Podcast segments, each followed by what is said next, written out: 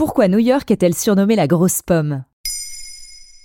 Merci d'avoir posé la question. Manhattan, Central Park, la Statue de la Liberté, le MoMA, Broadway. Aujourd'hui, je vous emmène à New York, la ville la plus peuplée des États-Unis. Avec ses activités financières et culturelles foisonnantes, son métro et ses restaurants 24 heures sur 24, elle mérite bien son surnom de ville qui ne dort jamais. Mais on l'appelle également Big Apple, la grosse pomme. Le lien vous semble peut-être moins évident, mais il existe différentes hypothèses. Ça a vraiment quelque chose à voir avec le fruit? Eh bien oui. Une première hypothèse remonte aux années 20 dans le milieu hippique. À cette époque, de nombreuses courses de chevaux ont lieu à New York. Un célèbre journaliste sportif, John G. Fitzgerald, couvre ces événements alors très populaires dans le New York Morning Telegraph. Il décide d'appeler sa chronique sur les plus grandes compétitions new-yorkaises Around the Big Apple et raconte d'où lui est venue cette idée.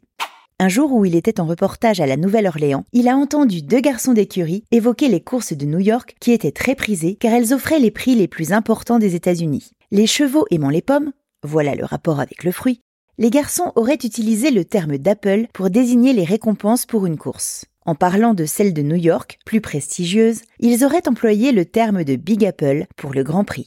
Et comment le terme s'est-il propagé dans d'autres milieux? Plus artistique, il existe deux autres hypothèses musicales qui prennent vie dans les années 30. Une première version de l'origine du surnom viendrait de l'angoisse des musiciens avant de monter sur scène, une grosse boule au ventre ou au fond de la gorge à cause du track, qu'ils auraient appelé la Big Apple. Une seconde version est aussi attribuée aux jazzmen qui avaient pour devise Il y a beaucoup de pommes sur l'arbre du succès, mais si vous avez conquis New York, vous avez une grosse pomme. À cette époque, New York est le berceau et la capitale du jazz. Le surnom est donc tout trouvé et il est utilisé dans les années 40 par l'animateur radio Walter Winchell, chroniqueur et critique des spectacles de Broadway.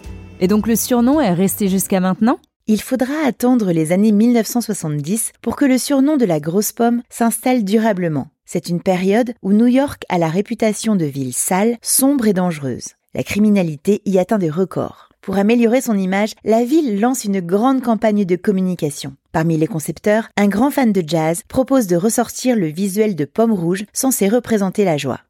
On croque la vie à New York. Et ça marche. La campagne est un succès. La grosse pomme est aujourd'hui l'une des destinations les plus convoitées dans le monde. Changer les mentalités, ce n'est pas de la tarte. Maintenant, vous savez. Un épisode écrit et réalisé par Béatrice Jumel. Ce podcast est disponible sur toutes les plateformes audio. Et si cet épisode vous a plu, n'hésitez pas à laisser des commentaires ou des étoiles sur vos applis de podcast préférés.